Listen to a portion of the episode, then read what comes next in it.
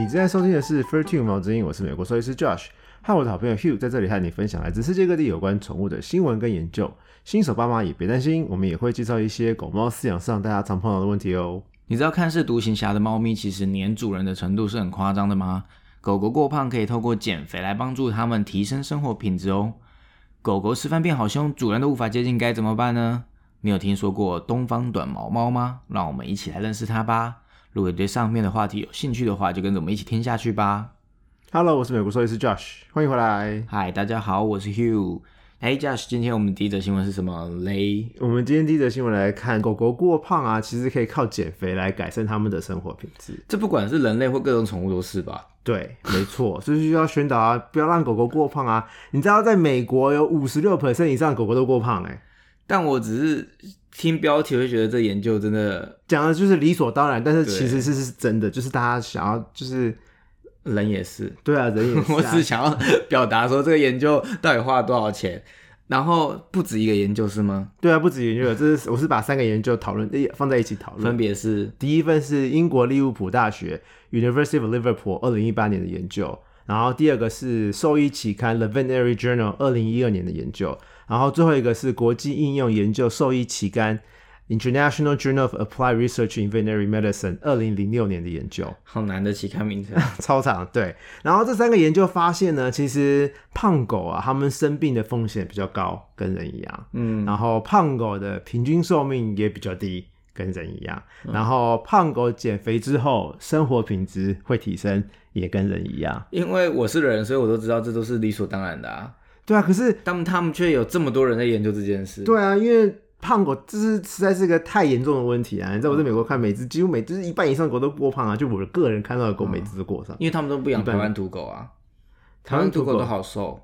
台湾土狗偏瘦，对啊没有都比较精 No no no no，有主人养的台湾土狗也都偏胖。哦，好，对，啊，所以所以他们的生命风险就是高很多啊，他们容易呃有三高、对，高胆固醇、高血脂、高血压。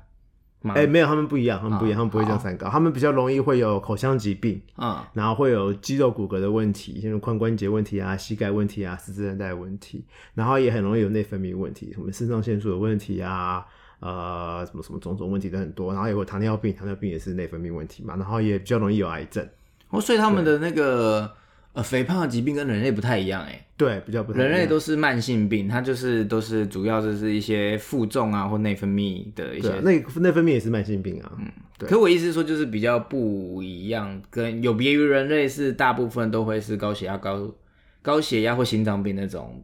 他们也会有心脏病问题，哦对，肥胖也是会心脏病，对，所以他们生活品质啊，在减肥之后啊，都会有大有改善，他们都会比较有活力啊，然后会比较冷静啊，比较不会那么激动啊，然后也不会长时间处在不舒服的状态。他们有发现，就是胖狗啊，其实长时间是不舒服的状态。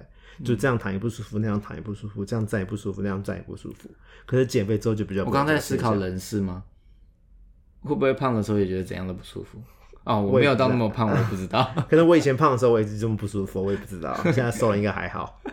Anyway，然后呃，他们的平均寿命的研究啊，是他们看了十二个不同的品种，五千多只狗狗，然后每只狗狗都是以夹以结扎的。嗯，然后不论公母啊，不论品种，过重的狗狗的寿命啊都比较低。是寿命差最高的啊是公约克夏，就是过胖的约公约克夏啊，寿命短寿的二点五年，他们寿命差差到二点五年，所以瘦的可以多活二点五年。是，然后寿命差最短的啊是公的德国狼犬，他们寿命差是五个月。这差很少哎。可是对一只好约克夏的寿命比较长，因为它是小型犬嘛，它可能哦可以活十二年、十五年、十六年，哦，所以二点五年就很多啦。对啊，就是它的百分之多少啊？可能是二十。如果十二年差二点五年，都大概八成了吧。对，差不多吧，可能。嗯然后寿命差最短的是公德国狼犬五个月，可是德国狼犬可能也顶多活个八年、十年、十二年，所以五个月好算半年好了。百分之五，对啊，就其实不少哎、嗯，对啊，就一个假如我们是活六十年的人来说，就是五十个月。嗯，哇还对啊还我还蛮好奇。奇人的胖跟瘦，然后的平均寿命的研究是差多少岁？对，会不会是一样？会不会是一样的比例？就是可能也是百分之五到百分之二十之间，我不知道，然后又有可能跟人种欸有关系。我还蛮好奇的耶。对，我们之后可以自己去偷偷研究一下。那是人，所以我们不方便发表言论。对，对，我们只是想好奇 我们在好奇想自己的差别是什么。对不过我觉得这个都是还蛮，这这个这这个研究是还蛮就是听起来就是很理所理所。当然啦，就是跟人类是一样，就生物或者是哺乳类动物都是这样子吧，对啊就是不能太肥胖吧。对啊，所以我在这边想要做的宣导就是，你家的狗狗要是有过胖的话，请帮它减肥。对，所以要怎样养狗让它不会过胖？就是好，首先知道你们家的狗狗有没有过胖，要怎么知道它有没有过胖的就看起来胖胖的啊，？No No No，我没有那么简单，因为狗狗还是它有 BMI，身高乘以体重的平方，没有狗还是体。重除以身高？我忘记了。反狗就是狗因为狗狗品种太多了，嗯没有办法是一个简单的一个方法，数据，没有办法用数据，对你也不办法单看品单看体重是去知道它有没有过重，所以最简单的方法，呃，是用手去摸。哈，就是你，你当它站在地上，四脚着地站在地上嘛，你从它的胸的两侧侧面往后摸，往它的腰部摸，它应该是要有一个有个漏斗的形状的。哦，你呃，它的肋骨你应该从你是从肋骨开始往后摸嘛，嗯，所以它的肋骨应该有一层薄薄的脂肪，所以你可以稍微摸到它的肋骨，嗯。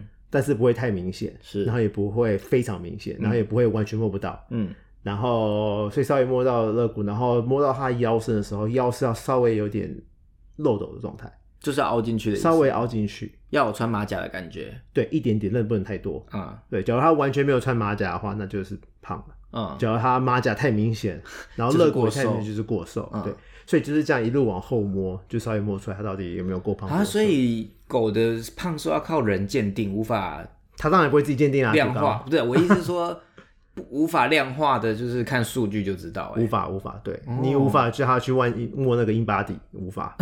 白痴，他英巴条怎么握啦？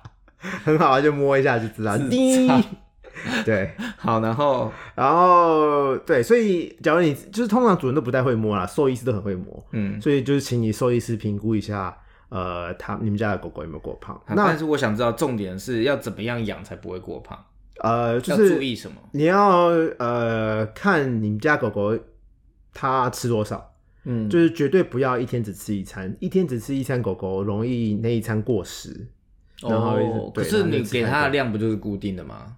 可它这样，它一天只吃一餐，它就会太，饿，它会太饿。那一天要几餐？一天两到三餐，对，哇就是幼犬的话，呃，大概九个月以前的话，可以就是两到三三到三三到四餐都 OK，然后等到成犬一岁以后就可以给，或者九十十一个月后就可以给一天两到三餐了。那一餐的量是那个要怎么抓？一餐的量，呃，你要看你给的饲料的背面上面怎么写的，嗯，就每一包饲料的卡路里数都不一样，所以你不能说我今天 A 饲料给可能五百克的食物，嗯，然后用 B 饲料也是给五百克，可是他们的卡路里量，所以他是看卡，路里量，不是看那个狗是大中小型犬，然后体重是多少，要给多少的料。每一包饲料都不一样。所以你假如你今天吃 A 饲料，它就会它后面会有个表说，好，你今天五公斤的狗要吃多少跟洗衣粉的那个标示一样对，对对，类似这样，类似这样，对对对。所以每一包饲料后面都会标示你家的狗多少，几公斤就应该要吃多少量。对。然后通常那个量是每天的量，所以就是除以二除以三，看一天吃几餐，哦，所以那是每天哦。对是每天那如果这样事主不认真看，以为是每餐，然后就过胖啊。对，就是过胖。对，然后通常而且而且主人在家里一定会喂零食，所以零食的卡路里量一定要算进去。所以其实这个是很重要的喂教哎。对啊我不相信大家都知道。对啊，很多人就是好，我家狗狗看这饲料就是五公斤，就是要吃一杯，那我每天就是喂一杯，早餐半杯，然后晚餐半杯，但是它中间吃了更多更多的零食，哦所以它的卡路里量在卡路卡路里在食物就已经得到了嘛，就已经获取到了，可是它又吃了零食。extra 的零对，而且而且通常零食的量都非常高，都是什么 cheese 啦、肉干啦，嗯。然后饼干啦，都是热热量偏高的，所以随便吃个几个那个 biscuit，随便吃几个饼干，热量就爆表了。而且一般人会养宠物，都会觉得我要不能苛苛刻它，所以都会该给的都给，或者是给的其实太多，你以为是爱他，可是有有可能会让他过胖，对就变成对他造成伤害这样子。，对，所以其实应该要严格的对对这种食物的控制。对啊，他们的 intake，、他们吃进去的一定要好好。那我想到一个问题，嗯那如果他们有定期运动或运动量比较大的，可以比较多给比较多吗？要要给比较多，那要怎么衡量？是不是很难啊？会比较难衡量。就是假如他就比较容易处于在饥渴的状态下，可以多给他吃，多给他吃一点。可是要怎么判断我或是就是他，假如你今天发现他最近运动量就比较高，那你可以多给他一点，还是那个饲料多给一点，但是零食比较多。事主都要去算说，哦，他今天做这个运动消耗多少卡路里所以要补多少卡路里？不用不用不用不用不用，哦所以真的很难哎。对啊。可是因为通常台湾养的都是小型犬啊，嗯都是宠物犬啊，都是不需要工作的啊，运动量也没有很高。可是比方说如果他有定期带他去散步，跟没有定期带他散步的那些量就有差了，对对？对对对对对那有建议说，一般的狗要做的运动的频率是多少吗？你说就是在那个有氧机上面要滑滑步机要滑多少？要上几？堂课？不是啦，就是我意思说，应该养狗都需要带他们去运动吧？对啊，那有建议说是每天吗？或者是每次要多久啊？这样子的？没有固定诶，只是要看狗个个体诶。对啊，就可是不是运动上会对它们有帮助吗？对啊，对啊，对啊，运运动有帮助，就是减肥是两个层面嘛，跟人一样啊。嗯你一就是要少吃嘛，你的卡路里要就是卡路里的消耗跟卡路里的吸收对，所以小卡路里要达成平衡。对啊，所以卡路卡路里的消耗就是你也要增加运动啊，去散步啊，去跑步啊。那我需要知道狗的 TDEE 吗？什么是 TDEE 啊？就是你知道人有 TDEE 吗？就 daily daily 就是如果你一天都不动，会消耗掉多少热量？哦，是不需要啦。又考到你。就是我们我们会去算，就是嗯兽医会算，我们会算，就是他每天不不动，就就光呼吸就会对对花多少。哦，对对，那个那个算得出来啊。嗯就是四组不用算这个，还是蛮蛮。所以我蛮麻烦的饲主是不是应该要先知道他的 TDE，然后不用太多？你可以去控制它。兽医可以帮你算？嗯，对，假如你运动量过高的话，他们也可以算算你一天大概需要多吃多少。我记得我们之前好像有研究过，台湾没有兽医专科的营养师，对不对？就是宠物专科的营养师这个学系，我记得我看过。通常呃，台湾没有学系是讲营养，就是兽兽医营养。动物宠物营养，就是通常只要都是是国外回来的，是人类营养师或是宠宠物的兽医营养师的话，都是国外回来的。嗯，对，这样听起来其做食物就会比较精准。那个宠物的营养师其实蛮重要的如果要就是啊，我的意思是指，就是如果你只是单纯养宠物，当然是没差。可是如果像我们的宗旨，我们成立的宗旨就是呃增进他们的生活品质的话，其实营养师很重要，就跟人一样，啊就是你要如何。你也可以就是随便活，可是如果你要活得有生活品质，你可能就是要控制你的运动也好啦，呃饮食也好啦，让你不会有呃容易有慢性病啊，或一些呃肥胖造成的疾病。对啊，然后运动也可以帮助你的身心健康啊，就是其实呃，宠物也很需要营养师宠物其实也好像这一个营养师是蛮需要，但其实台湾哈，我记得我之前有去查过资料，其实台湾没有营养学，就是宠物的营养学系，啊都是兽医来呃进修，或者是呃人医的营养师去搭配兽医去讨论这个。但是国外其实国外有这个专科啊，国外有兽医是营养学专科兽医啊，对，可是就相对你在台湾的推广就会比较少吧。好像比较少。对，啊那就是我觉得一般的饲主可能也没有想到，就是有关于营营养养这么重要，就是大家可能就是只是去挑好的饲料，然后按照他的指示去做。嗯可是，在你讲这个议题之前，我好像没有想到说，呃，一般人会不会去想说，哦，他会不会过剩这样子，都会怕他过不够。会啊，对，因为就像人一样，狗也过胖都会。是营养过剩啊。我我意思说，就像人一样，你永远不知道自己。吃饱了没？你就觉得什么看到什么都想吃啊！就是再对饱，你再拿来，你还是会想要吃它。就是如果是你喜欢或爱爱吃的东西，所以就容易过。所以就是要靠人去控制、欸。哎，其实对啊，而且而且通常，嗯，自己煮的话就比较难控制他们的饮食量，就是卡路里比较难算。可是你之前也有说，尽量是要以不要自己煮，因为你没有办法去知道它的营养的均衡嘛。对啊，对啊，对啊。所对，以这之前有。讨论过。对啊，好吧，那就是其实我觉得就是呃，宠物的营养健康其实也是蛮重要的，就是给大家参考一下，就是至少我就是有吸收到，就是原来就是宠物的呃营养的分配也是很重要，不能过剩啊，或者是没有运动，然后会造成很多的问题。疾病这样子。所以减肥，重塑一下，减肥可以帮助胖狗的生活品质。我想到一个额外的问题，嗯，那狗的过胖的问题比较多，还是猫的狗的胖的问题比较多？都很多。我因为我觉得这这不是个能够比较的问题，也是都很多，就跟人，你知道人过胖的问题比较多，还是狗的过胖问题比较多，都很多啊，这不是个比较问题可。是我觉得好像蛮多胖猫的耶，胖狗也很多啊，胖狗、胖猫都很多，对啊，好吧，所以就是，嗯，我们的人类不能因为爱，然后一直给他们吃太多东西，造成他们过胖，然后反而会降低它的寿命宠命。它反而就是如果你想跟它活呃相处久一点，就是应该要好好的控制他的饮食，对啊，然后让他活得更健康，活得更有生活品质哦。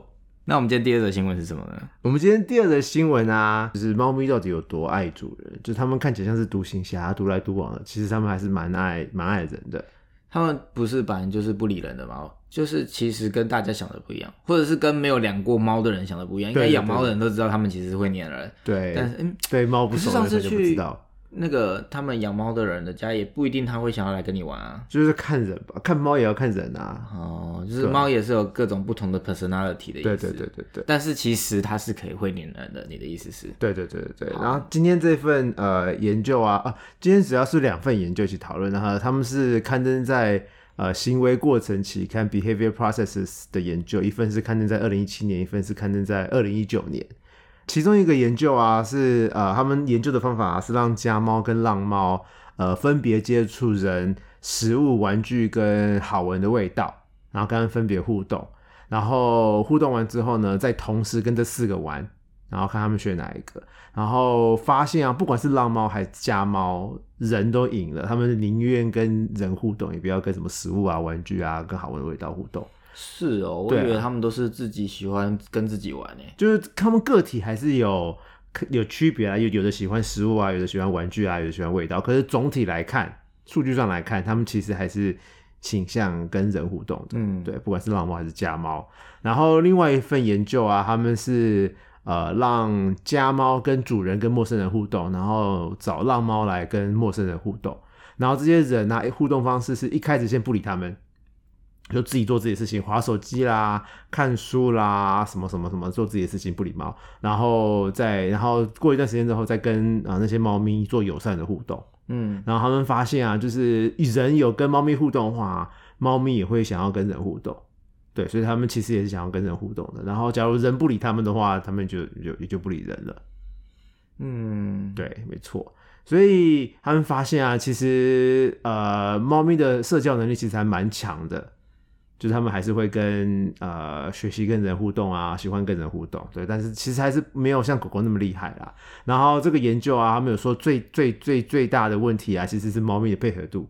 他们愿不愿意参与研究？因为猫咪有时候根本就不想要理人，对啊，对啊，对啊，他们跟狗狗不一样，狗狗基本上都还会蛮想要参与研究，就是只要有食物啊，有人玩就好了。可是猫咪，呃，没有那么好骗，嗯，对，没有那么好控制。对对对对对，而且而且呃呃，因为猫咪有些猫咪毕竟就是比较紧张、比较害怕、嗯比较担心，尤其是在碰到陌生人跟陌生环境的状况，所以有时候我这个研究还蛮难完成的。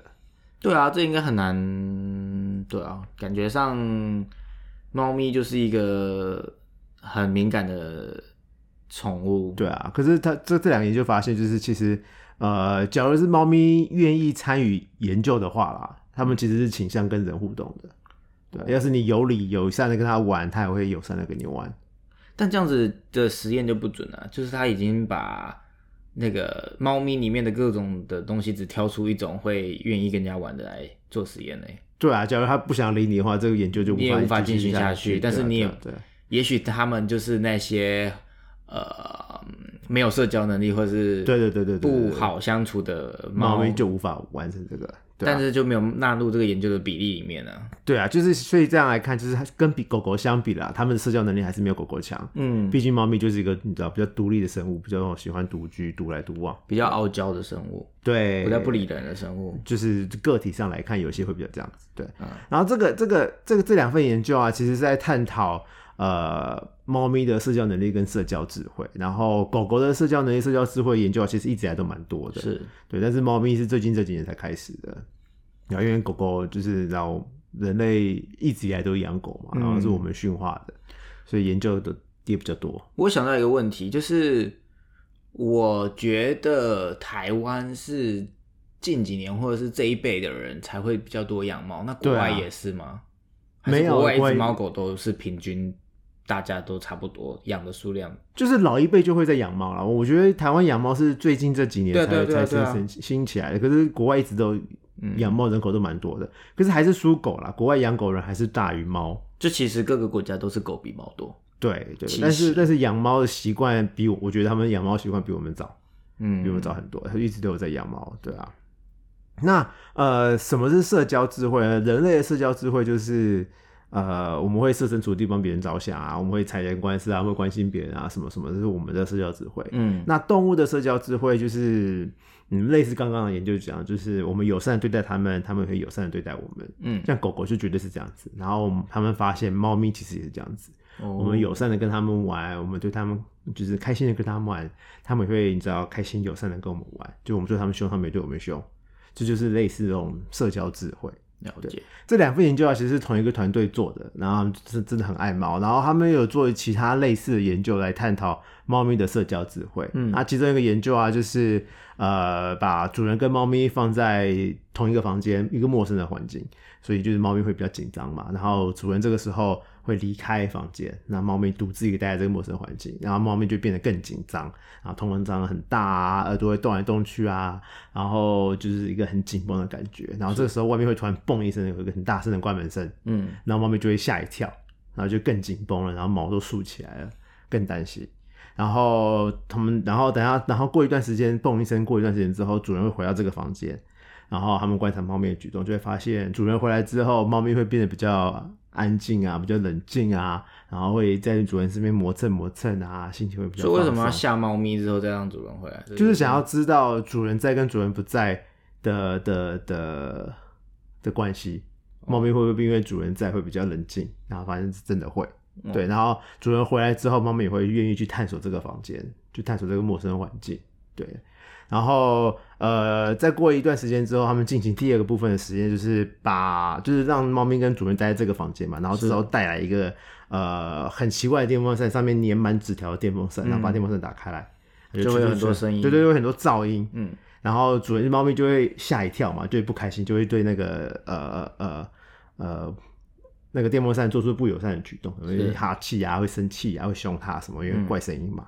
然后这个时候呢，主人就会对那个电风扇做出很友善的举动，就跟他交朋友，就是电风扇你好啊，我是谁谁谁啊，我想要认识你啊，然后就跟他做出很友善、很友善的举动，然后会鼓励猫咪接近他。是然后他们发现啊，大部分的猫咪啊都会变得比较友善，他们愿意去闻这个电风扇，然后会愿意去呃探索这个电风扇，有的还愿意在电风扇附近躺下来休息。嗯对，然后所以他们发现，就是主人对这个电风扇有正面的举动，猫咪也会对这个电风扇有正面的举动。嗯所以在家里啊，其实要是猫咪有怕的东西的话，其实可以你知道比照版，就假如猫咪怕吸尘器，主人也可以就是友善的对待这个吸所以要。拟人化吸尘器。对，就是说吸尘器你好啊，我是谁谁谁啊，你好乖啊，你好可爱呀、啊，喵喵，你要不要接近它，摸摸它啊？然后搞不好猫咪就会接收到你的正面情绪，然后它也会去喜欢这个电风扇啊，喜欢这个吸尘器。所以 这在外人看来，应该这个人很有事吗？可是就是猫咪就不会怕吸尘器啊，因为怕吸尘器的狗猫真的很多，其实知道对狗狗也有效，就是你只要友善地对待它们啊，它们就会呃友善去对待这个东西，哦，它们也愿意亲近它，就是会看他们会看主人怎么对待这个东西，它们也怎么对待。但是要是你拿吸尘器开着吸尘器，然后死命去追狗猫的话，它们就会吓得半死啊！哦所以千万不要做这种奇怪的事情。对，小朋友应该做这种事吧？就想要吓猫吓狗狗，然后觉得很玩觉得好笑，对啊，对啊。可是这样可狗狗猫猫也很可怜呢、对啊。它就会一直怕那个啦。其实对你会造成一些困扰。对。如果你去讲，就是曾经有这样做过的话，对，那然后就然后呃，所以猫咪其实是有社交智慧嘛，我们怎么对待东西，它们也会用同样方法对待这些东西。然后呃，刚刚研究也有讲啊，就是猫咪其实是喜欢人的，所以你们家的猫咪啊，或是刚领养回来的猫咪，要是它们不亲人的话，你也不能不理它，也不要不理它，你要就是慢慢潜移默化，你还是要表示的很爱它。然后去多去摸摸它，多去爱爱它，搞不好它也到最后也会变变变得很亲人。反正养宠物就是需要一个爱心跟耐心的一个对啊个性才有办法去养。如果你只是觉得它可爱，觉得它好玩，抱回家，但是它个性不好的话，你没有愿意好好去陪它、照顾它，像小孩这样对待它的话，还是会造成问题的。对啊，所以其实就很像说是，其实结论就是养宠物跟养小孩其实是要用一样的心态去对待的，才会有比较好的相处。对啊，对环境跟模式。对啊。假如你想要知道你家的猫咪的社交智商到底多高呢？你有几个小测试可以做。嗯，首先你可以测试你家的猫咪，看它知不知道它的名字。那怎么测试呢？你要在猫咪冷静啊、安心的状态下说四组词。嗯，然后这每一个词的字数要跟它的名字一样。然后，所以你要讲四组嘛。然后每个间隔要十五分、十五秒。嗯，然后先讲那三个不相关的，最后再讲它的名字。假如它的名字叫豆浆的话，嗯，你可以先讲电脑，然后叫妹妹。然后叫毛毛，最后再讲豆浆，然后看他哪一个反应嘛。对，就是通常猫咪的反应会越来越少，然后当它听到自己的毛名字的时候，然后就突然有反应了，它转头看你啊，或者转耳朵啊，或者是突然甩尾巴，就知道他应该知道他自己的名字。那代表它其实听得懂它的名字，那代表这种猫啊会比较好训练指令，可以叫它坐下，可以叫它来。好像很少猫会听指令，对不对？会啊，之前我室友猫我就叫它坐下。啊就是十次里面大概有六次会做成功了，但是所以猫其实是会听指令，只是它要不要执行。你的意思是？对，就是所有的猫其实都没有没有也是要看，有些猫咪就是连它自己名字都没有很想要知道，它就不会 连自己的名字都没很想要知道，有这种叛逆？有啊，有些猫咪要么就不知道自己名字，要么就是知道它的名字可是没有理你。但是狗的话就都会，对不对？狗比较会，大部分狗都会被叫名字就过去的。对啊，而且狗通常百分之九百都愿意被食物诱惑，猫。不见得会被食物诱惑。不会啊，其实狗根本他们就很接受人家跟它玩，所以对，就算是没有食物，他们也愿意。就是一般长辈小时候养的那种狗，他也不会给它食物，就是也不会给它零食。可是叫就还是会来。对对对对对对，所以但是猫，你的意思是，其实猫可能我们也不知道它比率是多少，但是因为它有可能是就算知道也不想理你，对啊，所以很难知道它到底。呃，整个猫界会听指令的比例有多少？对，因为有可能是听得懂，但是不想理你这样。对对对对对，那还蛮特别。我一直以为猫不会听指令，或者是他不知道自己的名字，其实只是因为他想不想理你，不影响，要对要不要理你这样子。对。那第二个测试你家猫咪的社交智商的方法是看你家猫咪可不可以感应你的情绪。就是你呃，你把猫咪带进一个房间，然后里面放一个它可能会怕的东西，像是吸尘器，嗯，或是 Roomba 那种地上吸那种吸尘机、吸尘那个扫扫地机器人啊，扫地机器人对，或是奇怪的电风扇。然后你冷静的坐在地上，然后友善的跟这个奇怪的东西互动，然后跟它交朋友啊，缓慢的靠近它，摸摸它，然后鼓励猫咪接近它。如果你的猫咪一开始很激动、很不安的话，但是呃，你在跟这个东西互动之后，猫咪开始变比较冷静，嗯，或是也愿意接近这个东西的话，那你家猫咪是比较容易感应你的情绪的，嗯，对。那所以你的情绪会比较容易影响你的猫咪的情绪。所以如果你在动物医院是很紧张的话，那你猫咪也会很紧张。然后你在动物医院是很冷静的话，那你的猫咪会比较冷静。刚想到一个东西，就是其实你的意思是猫很多都会怕电风扇，还蛮多，嗯，就是吸尘器啊，猫比较会怕吸尘器。转的一般转的那种电风扇很大声的，他们都会怕哦。对啊，因为怪声音啊。我看猫咪，猫咪养猫的是不是他们都用大下型的那一种？什么是大？就是哦，直立式那种，tower 的那种，然后没有那个风扇扇叶就比较小声。可能吧。我看过很多猫咪就怕电风扇啊、吸尘器啦、吹风机啦，那种发出大声音。吹风机也不行，很大声哎。哈，好。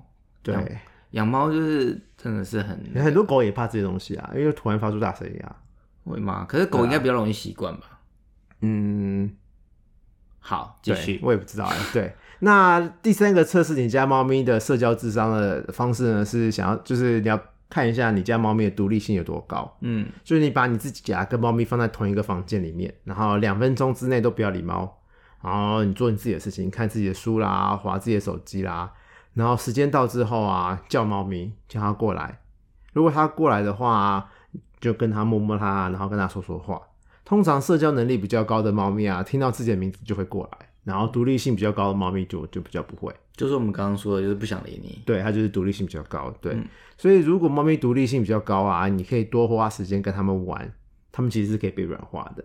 嗯，就是我刚刚讲的第一前面两个实验就有讲，就是他们你多跟他们互动，他们愿意跟你互动。所以用爱来那个软化说说服它，对，说服它软，那那他们的那个融化它了。我对想讲的是融化它，对，软化他的心。然后第四个测试它的社交智慧的方法呢，是呃，要考验你家猫咪到底是比较喜欢你还是比较喜欢食物。嗯对你把猫咪喜欢的东西啊放在地上，然后你也坐在附近，看猫咪会停留在哪个东西上面，可以是食物，也可以是玩具。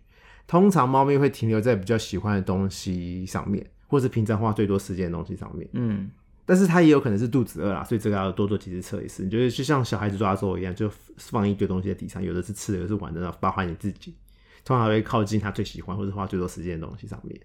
但是就我刚刚讲，它假如肚子饿的话，它可能一直会去选食物，所以你要多试几次。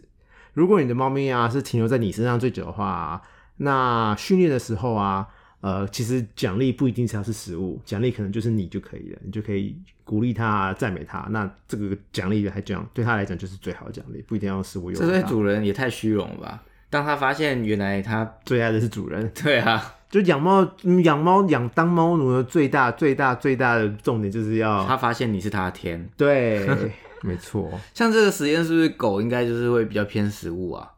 不一定啊，有些主人、有些狗狗也是爱爱人的、啊，是哦，对。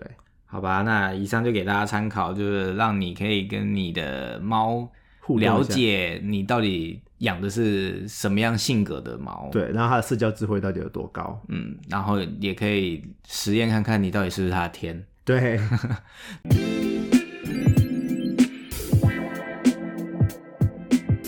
好，那我们今天的 Q&A 是什么呢？我们今天的 Q&A 就是要讨论呃狗狗护食行为。有些狗狗啊，在吃饭的时候会不让主人接近，然后会变得非常非常凶，要怎么办？狗狗比较严重还是猫比较严重？狗比较严重，是哦，护食行为狗狗比较严重，对耶，好像就是就算是你是主人，然后你放完食物，然后再靠近它，还是会生气。嗯，很多狗会这样，对。嗯就是保护东西是狗狗的天性，嗯它们要保护自己的地盘啊，保护自己的食物啦，自己的伴侣啊、小孩啦。然后在野外，这是事关他们事关他们的存亡嘛。嗯，对。然后，但是在家里啊，就是会对主人造成困扰，还蛮蛮讨厌的。那保护东西、保护食物，他们会出现哪些行为呢？就是简单，就要好好应付一点，就是他们可能把东西带走跑掉。嗯，那再不然就是他们可能会讲龇牙咧嘴，会警告，会讲呃这样，会警告不要接近。那他再再再再过来，就可能他们就真的会生气，会暴走，会开始咬啊什么，然后会追走，会把你们追跑之类的。那有些狗狗护食行为、保护东西行为是只针对陌生人，就是主人他不会，但是陌生人他会。那有些是不管是陌生人是人是狗，只要是生物接近它都会凶。嗯，很多人其实不太 care 这个问题，就是他们对啊，我也觉得好像就是天性，然后可以不用管，就但其实是有差的，对，就是要看人，要看家庭。就是假如你家就是两个大人，一个大人，然后一只狗，那你就没差就没差，你就食物放着，你就不要，就是他吃饭的时候不要接近就好了，自己小心就好了，就无所谓。然后，但是有小孩的话就会危险的意思。对有小孩就会危险，有小孩有老人会危险，就是怕小孩受伤啊。就是狗狗在吃饭，小孩子想要去摸狗，那就啊就被咬了，对啊，所以就可能会受伤。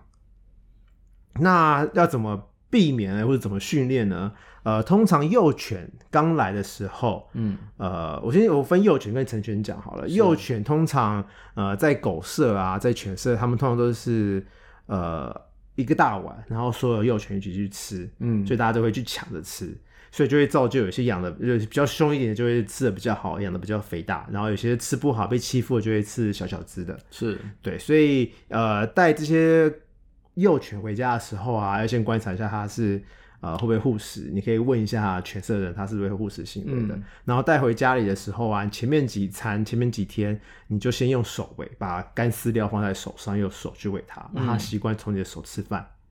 对，然后过过没多久啊，过个两三天，你就把或三四天或者一个礼拜，你就把食物放在碗里，然后碗放在你的大腿上，让它从你的大腿吃，让这个幼犬习惯从主人的大腿吃饭。对，然后再隔隔没多久，你把食物放在碗里面，然后碗放在地上，让它直接从地上吃这个食物。然后没隔多久，你就弯腰靠近碗，要弯腰靠近碗哦，然后丢一个更香的零食到那个碗里面，让它习惯说哦，主人接近会有更香的食物靠，然后就不会保护食物，就不会找凶主人了。嗯然后在成功了之后啊，就反正每隔多久，每每隔几天就训练一下，然后跳着训练，有时候用手喂啊，有时候用大在对打球赛给它吃啊，然后有时候接近它的碗给它吃更像零食，让幼犬习惯有人接近这件事情。对，但是这是要从小开始，所以如果如果是领养的那种大犬怎么办？对，假如是领养大犬，假如是成犬的话，呃，主人要很有耐心，因为假如成犬来的时候已经有护食行为的话，这会比较难训练，就需要花比较多的时间，所以一定要有耐心，然后不是个一触可及一下就可以成功的事情。所以这是分很多个步骤，然后大家都要慢慢的要循序渐进。呃，每一个步骤啊，你都要做到狗狗是可以冷静的完成，然后不生气，嗯，然后你才能进入下一个步骤。所以我们先讲步骤一，第一个步骤就是当你狗狗在吃饭的时候，你站在离它们大概两到三公尺远的地方，很远呢，对，因为有些狗狗护食距离还蛮远的，就是领域范围。对对对对，所以你就大概站离他两三公尺的位置，然后你就大家吃饭的时候你就问他，哎、你在吃什么啊？好不好吃啊？然后丢一个好吃的零食在他附近，好，对，然后每隔几秒就丢一个零食，就问候一下，然后丢一个零食，每隔几秒就重复一下，直到他们吃完，然后不要靠近他们。所以他在吃他的饲料，你要再另外再丢零食。对对对对对，嗯如果他吃饭吃到一半啊，然后跑去吃这个零食的话，嗯你就不要理他们，让他吃完这个零食，回到碗去吃他的食物的时候再继续练习，嗯。对，再继续叫他，然后继续丢零食，然后等到他就是他每次吃饭都要做这个练习哦，每一次吃饭都要做这个练习，嗯。直到他可以连续十顿饭都冷静的吃完，你才能进入第二步第二个步骤，就是他吃这十顿饭都不会对你凶哦。你才能进入第二个步骤。那第二步骤呢，一样，就是狗狗在吃干饲料的时候啊，你正在离它们大概两到三公尺远的地方，哦，然后一样问它们在吃什么，嗯，然后你往前站他会回答吗？有吗？有是事吗？为什么要问他在吃什么？就是你要友善的关怀他，只是要有这个动作，但没有对期望他回答。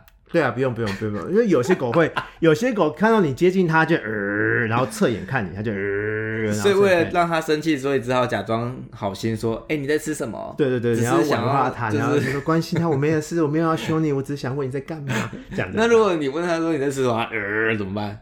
那你就要继续练习，你就是要直到他十餐都不会呃生气才行。好笑。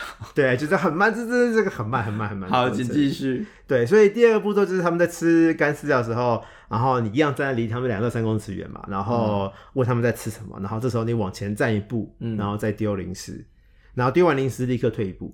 嗯，对，所以第二个步骤跟第一个步骤差别就只是你往前站了一步，然后又退回来。哦就是靠近他的意思。，对，所以你往前站一步，然后丢个零食，然后再退回一步。嗯，对，然后就是他们吃这一顿饭的时候要重复好几次，就每个也是要吃十顿，等到到他可以吃十顿，然后都冷静的吃完的时候，就下一步。进行步骤三。对，然后然后这个每一步骤每一次练习你都可以往前多站一点点，哦，直到你离他大概五十公分，就大概一步一步半的距离，就不要。再往前了。对，然后步骤三是什么呢？步骤三的时候，你就是他在吃干饲料的时候啊，你慢慢走，慢慢的靠近他，问他在吃什么。然后你就站高高的，丢一个好吃的零食到他的碗里面，然后赶快跑开，就赶快走开来啦，不要跑开，吓到他，会慢慢地走开来。对，然后一样每隔几秒就重复这个动作，嗯，就是你呃他吃饭的时候，你慢慢走靠近他，然后丢一个零食到碗里面，然后退走。嗯对，然后直到他十顿饭都可以冷静的吃完这顿饭之后，嗯，你才能进行第四个步骤。好，第四个步骤呢，是一样，狗狗在吃干饲料的时候，你慢慢走靠近它嘛，然后问它在吃什么，然后饭啊！然后你 我已经等好久，你要真的回这个吗？回这个。狗说吃饭就立刻去马戏团，说我狗会讲话。对，好，然后你走靠近它嘛，问它在吃什么，然后你要把放一个零食在你的手掌上，嗯，然后弯腰把手伸到它离它大概十公分远的位置，哦，你要把零食放在手上，然后手靠就。终于可以靠近它了。对，然后鼓励这只狗狗从你的手上把零食吃掉。嗯，对，然后一样就是每隔几秒就重复这个动作，然后每次吃饭都要做，然后主人可以越弯越低，嗯，对，然后越靠近它，手也要越来越靠近它。这个步骤啊，做到最后啊，你的手的位置会是在碗的旁边。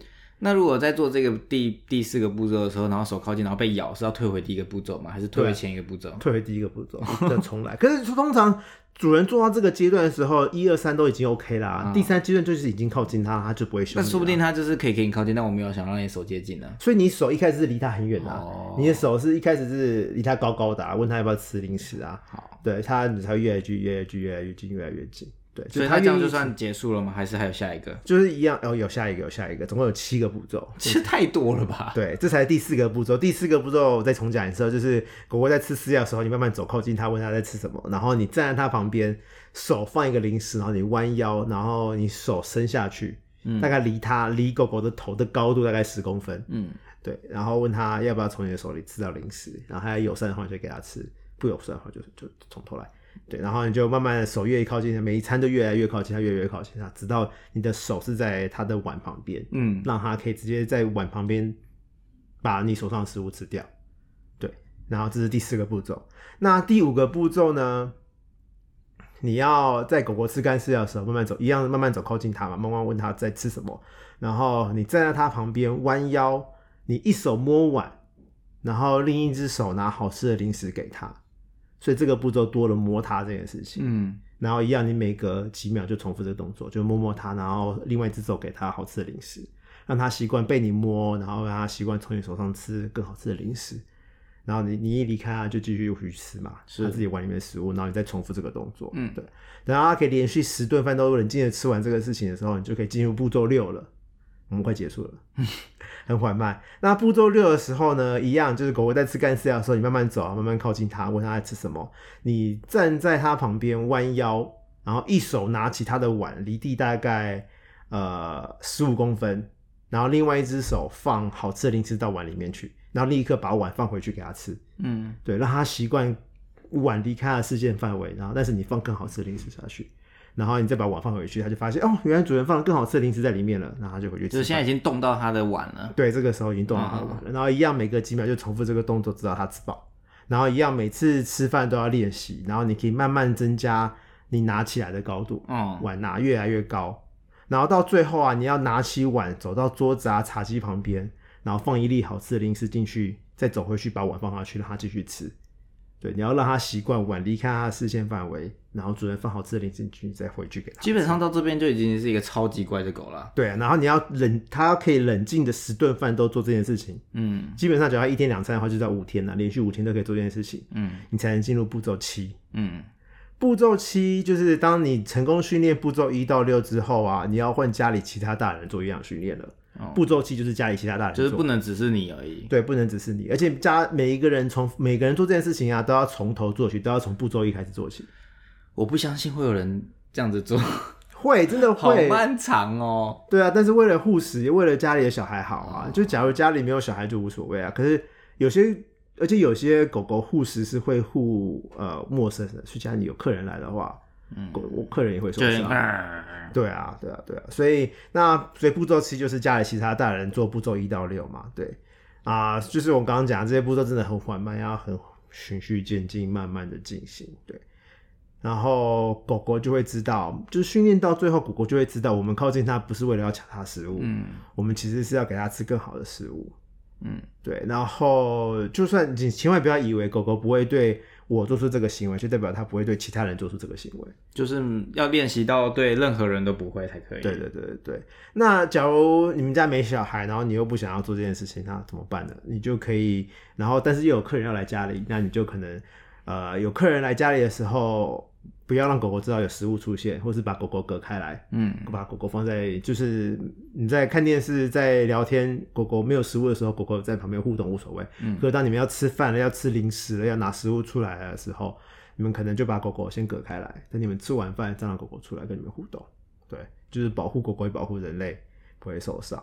然后这个练习有几个重点，就是他们的正餐尽量用干饲料喂食，然后在你们诱惑的零食对他们的才会你知道更香、更甜、更好吃，这样诱惑才有用。对，那假如他们正餐是罐头的话，那你们的零食啊一定要是他更爱的才行，就一定要更香。所以你的意思是说，狗狗其实爱罐头比饲料多，对，因为通常罐头就很香，对。啊，对，所以你们的零食一定要比它的正餐更香、更更诱惑才行。嗯对，那假如狗狗吃太快，你根本就来不及做这些训练，怎么办？嗯，那你可能要买那种呃，可以缓让狗狗放慢速度食物吃饭的速度的那种碗才行。哦有些碗里面是有一根一根的柱子，哦，所以它会比较早比较慢一点。对的，或者你可以在碗里面放一颗那个球，放一颗呃网球，嗯也可以降低它吃饭的速度。嗯，然后大家要记得哦，你不要千万不要骂它，也不要凶它，也不要抢它的食物，就是反作用。对，就会反作用。就是你打骂它，只会让它不信任主人而已，只会让它护食行为更严重。对，就是会有反效果。然后有些主人会觉得把食物抢走才是告诉主人谁是，告诉狗狗谁是老大，嗯，这一样会有反效果。对啊，只会让他们更保护东西，更保护食物，会让护食行为更严重。对，那这个行为啊，这个训练步骤啊，也千万不要让小孩子做，哦，所以小孩子容易受伤。然后有些狗狗不会觉得小孩是主人，他们只认主哦大人是主人。对，所以小孩做成就是不要让小孩子做，然后怕失败率或受伤可能会比较容易发生。对啊，对啊，对啊，对啊，对啊。然后，假如你家狗狗真的太凶啊，你自己都觉得你无法训练啊，或是你连步骤一都无法做，那就找专业人士，找专业的行为学兽医师啊，或者找专业的兽呃训练师来做这个训练。对，就不要自己来。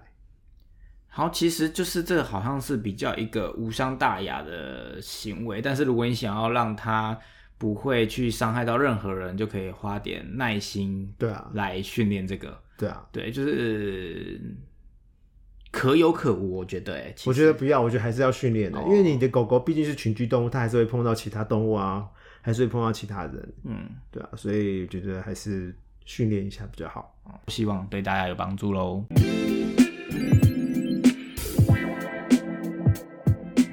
好，今天我们的品种时间是要介绍东方短毛猫，对吗？对，我们今天要讲东方短毛猫 （Oriental Shorthair），这个台湾比较少见。它先讲一下它的历史好了，它其实是二十世纪，就是一九叉叉年，英国人用暹罗猫混出来的品种。呃，就是呃，二次世界大战之后啊，猫舍变少了，然后纯种猫也变少了，然后就很多人想要保留暹罗猫这个品种的基因，所以就让它其就让它跟其他猫配。嗯，对，去配种就是想要保留暹罗猫嘛，因为大家最喜欢暹罗猫就是喜欢它的渐层色，就 color point。对，那生出渐层色的小猫，就让他们回去培育暹罗猫。那不是渐层色的，就慢慢变成现在的东方短毛猫。嗯，然后近代又开始去选择培育那些有大耳朵的，就是造就东方短毛猫大耳朵的状况。对，那为什么它叫东方短毛猫？它跟东方有什么屁关系呢？就是因为它是英国人培育出来的、啊。我可能是因为呃暹罗猫是因为他们是暹罗猫配出来的，然后暹罗猫是泰国的意思嘛？，对对对，暹罗猫是泰国的原生品种。对，那另外一个可能是它耳朵很大，很有异国的感觉。那对西为什么那个耳朵很大就是异国的感觉？就是他们觉得，就是对我们来说，我觉得外国人的西方的人耳朵比较大吧。这是人种啊，就是我们对我们会觉得是异国的，就是西方社会嘛。哦那西方社会觉得是异国就是东方嘛，所以他们觉得这种异国风就叫做东方短毛猫。好，对，但是这个也没有，反正就是英国人想要骗钱吧，就故意讲一个很很有东方的国家的猫的品种，可其实是他们自己配出来的。对对对对。可是搞搞不好，因为是它暹罗猫，暹罗猫就真的是东方啊。嗯，可是现在现在的那个东方短毛猫，其实已经看不太出来它像暹罗猫了，对吧、它就是一般美短，一般短毛猫不是一般美短，一般短毛猫，呃，但是耳朵很大。对，然后它们的长相跟暹罗猫还蛮像的，它们比较修长，然后它们脚也很长，身体也很长，尾巴也很长，然后它们站起来高高的，然后毛也是偏细偏短，然后毛色也非常多，有单色的啊，有花色的啊，有虎斑啊，什么颜色都有。但是暹罗猫本身颜色其实没有很多，包括暹罗猫本身就是渐层色，嗯，对，然后啊呃，但是它们混出来的东方短毛猫颜色变得很多，因为它们就是乱配配出来的嘛。对，然后他们的脸啊，就是比较特别，他们脸是倒三角形的，然后耳朵非常非常的巨大。长得像 ET 耶。哪有？他们像多比啦，哈利波特多比，我觉得他们超像多比的。我觉得东方短毛猫好可爱哦、我觉得长得好不像猫哦。哪会？好，我不懂你的可爱。好，然后他们的个性啊，就是他们是好奇宝宝，就是他们俩很爱动啊，很爱玩，很聪明，很爱探索。然后他们还蛮聪明的，所以很适合训练。然后他们也很喜欢跟其他动物、跟主人互动，喜欢跟主人玩。所以家里有养其他动物的话，家里有养其他呃宠物，然后家里有小孩的话，蛮适合这个品种的。然后他们不怕生，然后也非常爱说话，他们是个很爱说话的品种，所以很爱喵喵叫。所以主人要要要能够接受这件事情，猫咪喵喵叫。所以又到了最重要的问题，他们有红颜薄命吗？